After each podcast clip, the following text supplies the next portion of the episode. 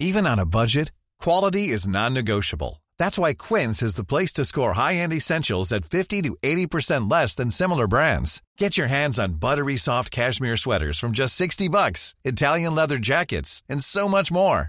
And the best part about Quince, they exclusively partner with factories committed to safe, ethical, and responsible manufacturing. Elevate your style without the elevated price tag with Quince. Go to quince.com slash upgrade for free shipping and 365-day returns. Economía pesada. Subió la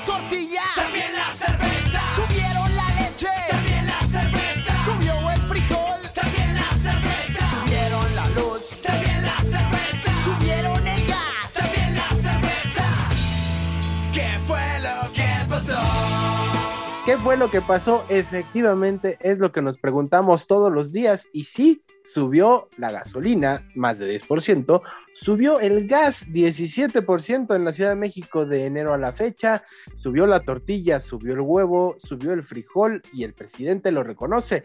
¿Qué fue lo que pasó? Dice el señor presidente que en el caso de la gasolina son los especuladores, en el caso de la tortilla son los precios internacionales del maíz y en el caso del frijol es la falta de producción. El presidente de México, Andrés Manuel López Obrador, dice que pues antes se alcanzaba para más tortillas que ahora con el salario mínimo. ¿Qué les parece si escuchamos eso? cómo nosotros mismos queremos que nos eh, miran sobre la atención a los pobres, al pueblo y lo que tiene que ver con la economía popular, no con la macroeconomía, sino lo que tiene que ver con el pueblo, la tortilla y el frijol y el pan. Es la relación salario este tortilla. Y mm, recuerdo que hace no sé, en los 80, mediados de los 80, de acuerdo a esta investigación, un salario mínimo alcanzaba para adquirir 50 kilos de tortilla.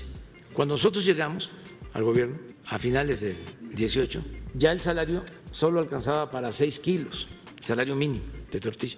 Entonces, sí nos importa mucho el que se mejore el poder adquisitivo, porque no solo es aumentar el salario, sino, a ver, que no haya inflación y que el salario rinda, alcance. Afortunadamente hemos mantenido controlada la inflación, que se debe en mucho al control que tenemos, y ahí sí, de manera directa, y ese lo vamos a sostener durante todo el sexenio, de la gasolina.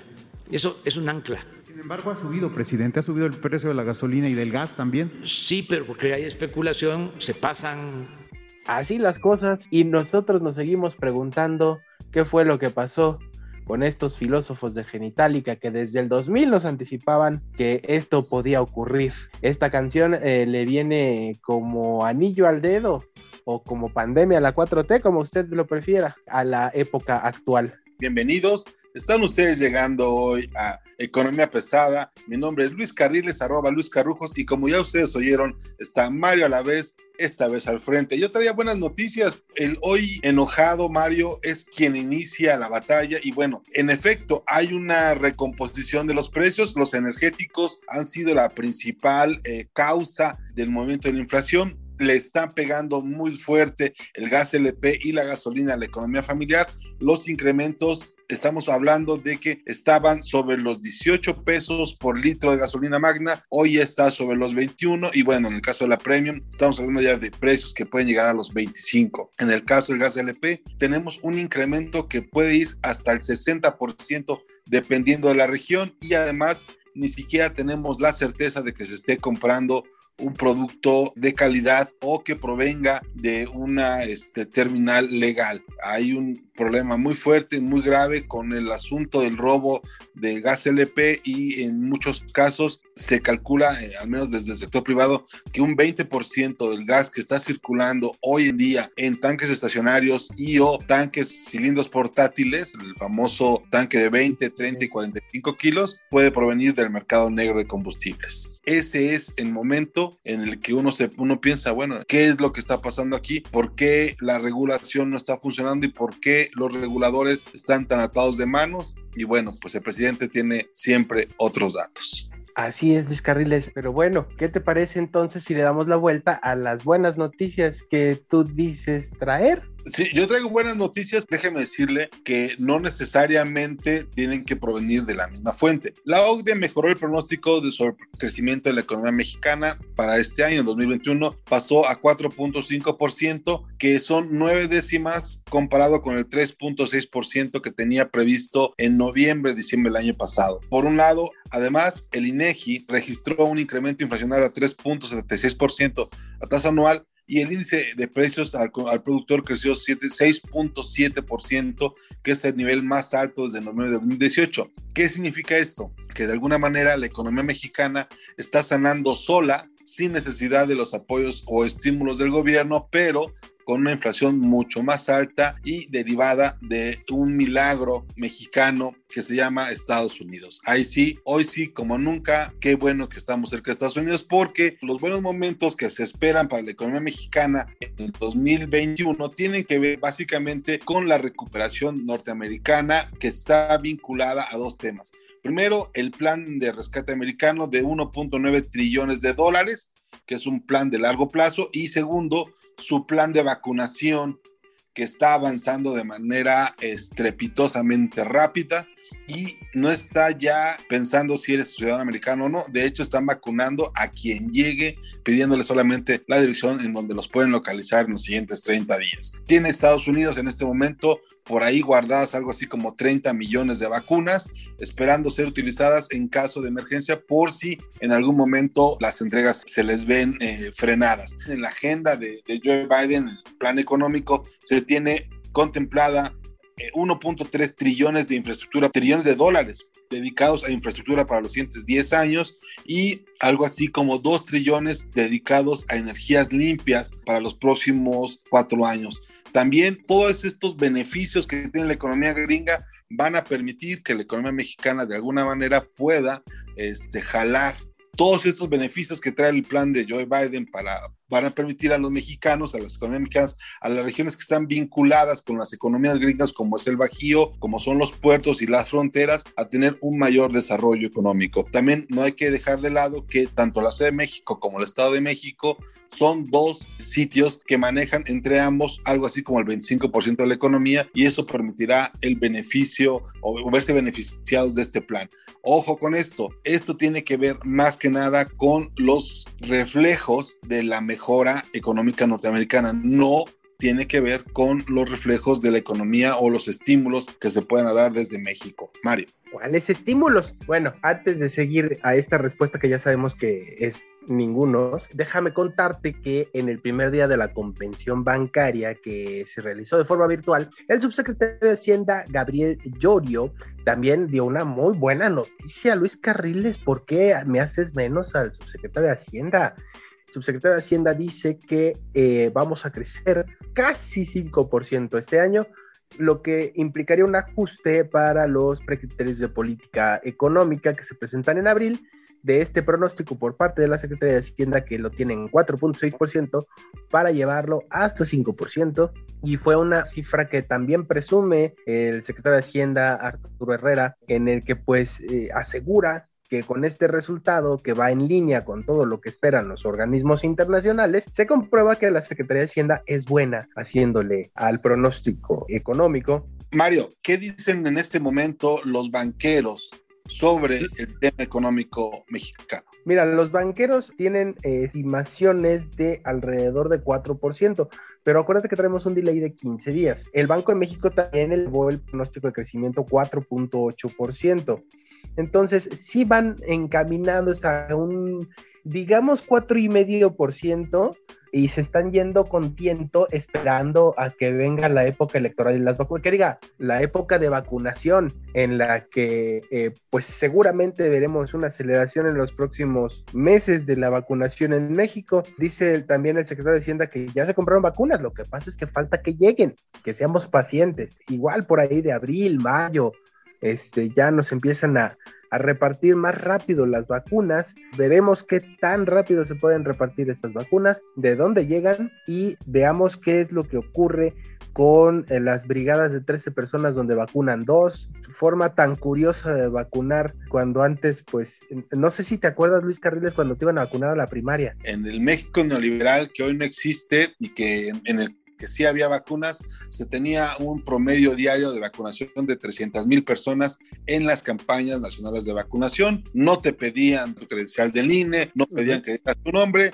y solamente tú tenías que asistir al puesto de vacunación más cercano en donde las enfermeras sin soldados y sin siervos de la nación te ponían las vacunas que necesitaras. Estábamos hablando de sarampión, polio, estábamos hablando de la influenza. Cuando estábamos peor, estábamos mejor y bueno, teníamos eh, un récord de vacunas de 300 mil vacunas al día y sin pararte tres horas bajo el sol. Ese era el otro beneficio. Ahora lo que tenemos es un pico de aproximadamente 1.5 millones de vacunados en este momento. Pero en total, en tres meses. Ahora, hay un tema aquí muy importante que hay que tomar en cuenta. En este momento, el país que mejor proceso de vacunación tiene en el mundo es Chile, le sigue Israel y luego Estados Unidos, tomando en cuenta por cada mil habitantes la mayor vacunación y México está en los últimos lugares, probablemente solamente perseguido por los países africanos en donde la información no la tenemos completa, pero bueno, México está muy, muy lejos de estos niveles de vacunación y por supuesto la recuperación económica va a tardar mucho. Pero en fin, pasemos a otro tema rápidamente que, que me gustaría dar a conocer. Es la semana pasada se presentó la nueva ley de la industria eléctrica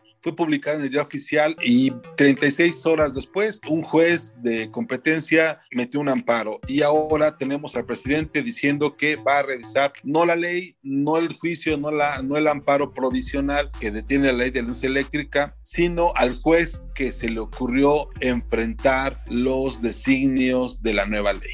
Otra eh, vez la Auditoría Superior de la Federación, o sea, no te gusta el resultado y vas y reclamas y les dices qué hacer, ¿dónde está la autonomía? O sea, digo, el presidente se tardó 36 días en aprobar sus reformas sin que le cambiaran una. Y un juez toma una decisión basada en una decisión anterior. O sea, esto no se lo sacó de la manga el juez. Esto viene de que, como se lo platicamos hace eh, pues prácticamente un mes.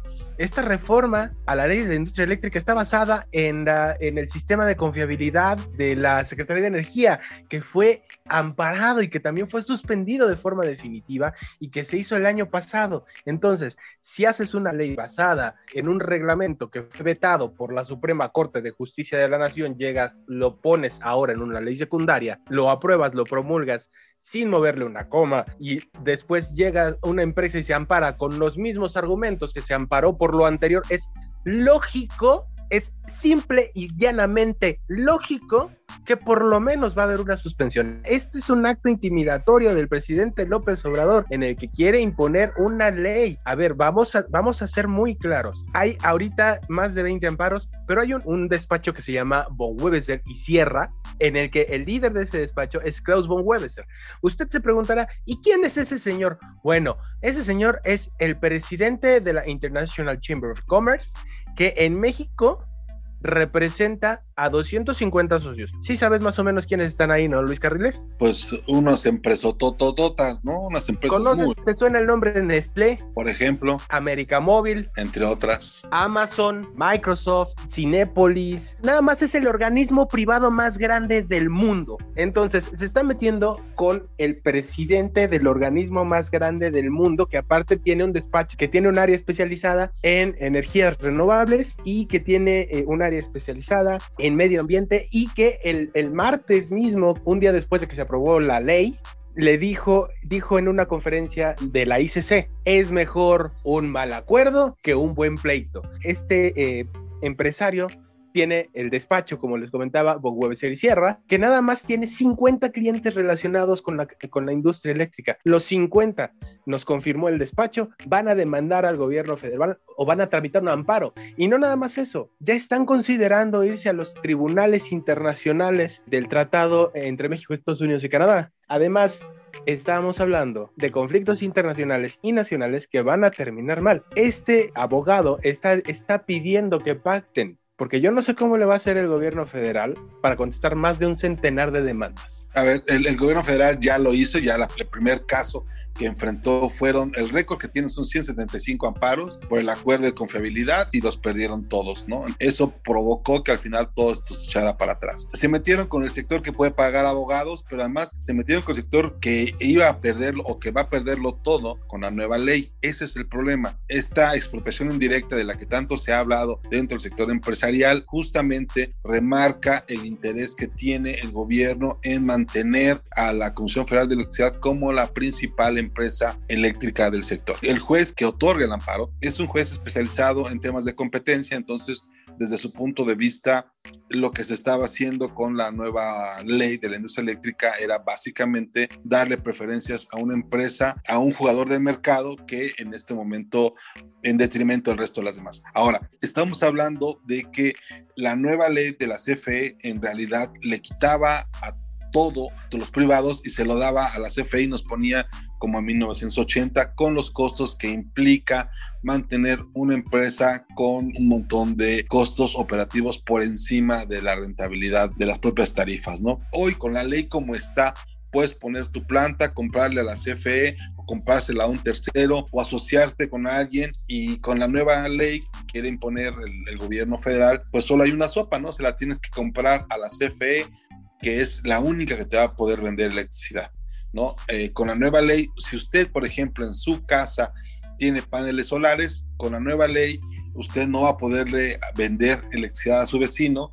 o a la red, simplemente se podría conectar en la noche cuando no haya luz solar a la red y entonces obtenerla de parte de, del sistema de la Comisión Federal de Electricidad. Es el tema. Ahora, también es importante decirlo, ¿la CFE va a hacer algo? Sí, la CFE anunció la puesta en marcha de seis centrales que son más o menos 4.500 megawatts de capacidad que implican como 2.500 millones de dólares de inversión porque son plantas enormes que estarían ubicadas en zonas donde en este momento ya hay problemas. Mérida, Valladolid, Mexicali, El Bajío, Tuxpan son algunas de las zonas estratégicas donde la CFE ya tiene problemas y necesita invertir de manera inmediata. El esquema en el que lo van a hacer básicamente es comprar los equipos eh, y que la subsidiaria, ojo, eh, esto es muy importante, la subsidiaria CFE Energía se haga cargo de la construcción.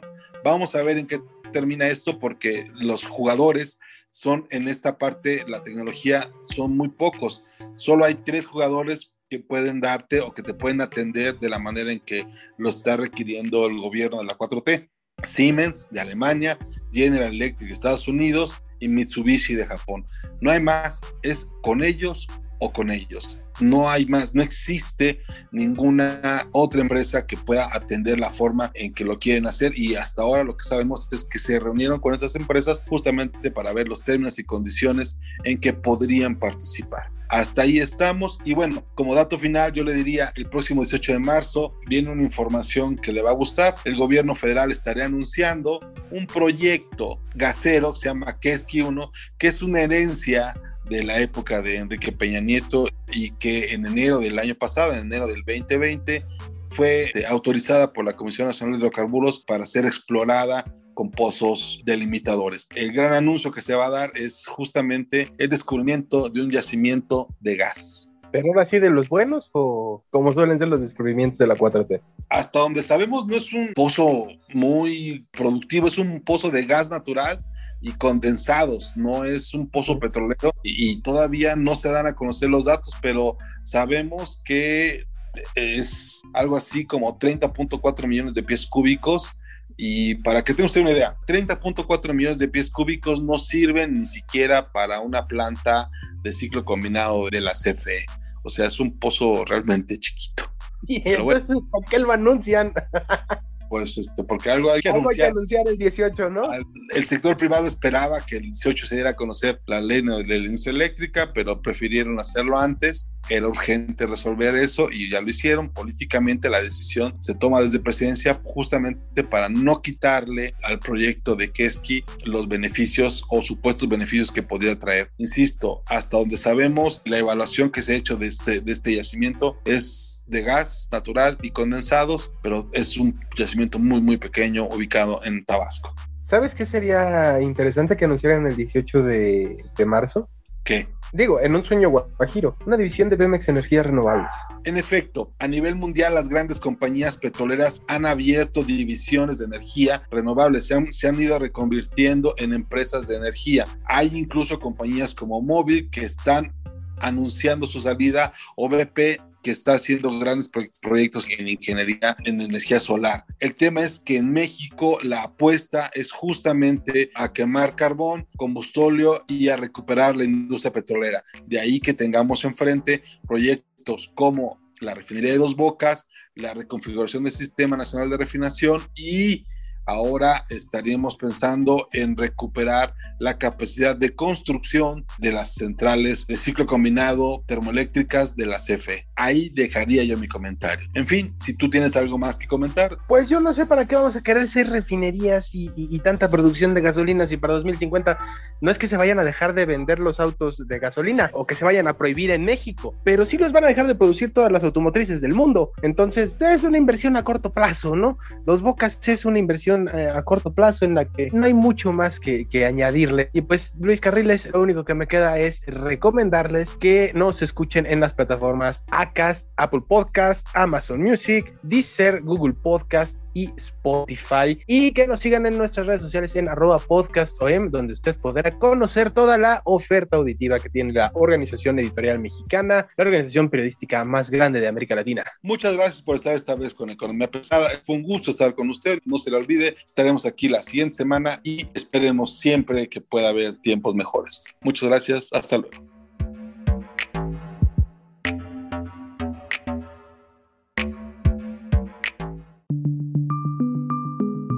Esta es una producción de la Organización Editorial Mexicana.